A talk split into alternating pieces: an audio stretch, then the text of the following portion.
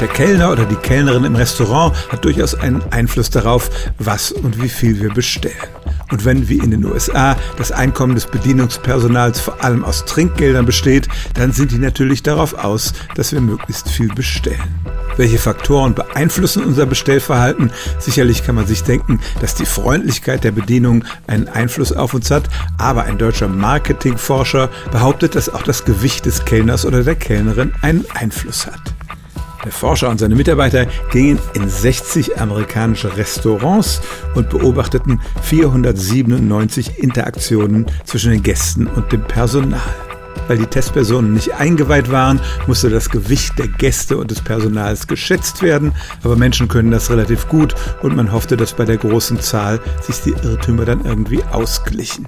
Es wurde verzeichnet, wie viel Vorspeisen, Hauptgänge und Nachspeisen die Menschen orderten.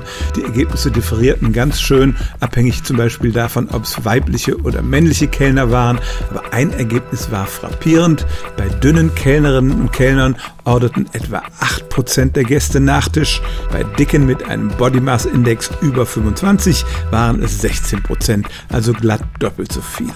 Der Wissenschaftler erklärt das so, dass wenn wir diesen dicken Kellner sehen, wir uns sagen, na gut, wenn der so mollig ist, dann kann ich mir auch noch ein Dessert leisten. Füllige Menschen werden ja oft am Arbeitsplatz diskriminiert und vielleicht meinen manche Restaurantbesitzer, dass dicke Bedienungskräfte bei den Gästen nicht ankommen. Diese Studie weist darauf hin, dass das Gegenteil der Fall sein kann, insbesondere, dass wir bei dicken Kellnerinnen und Kellnern eher Nachtisch bestellen. Stellen auch Sie Ihre alltäglichste Frage unter stimmtz.radio1.de.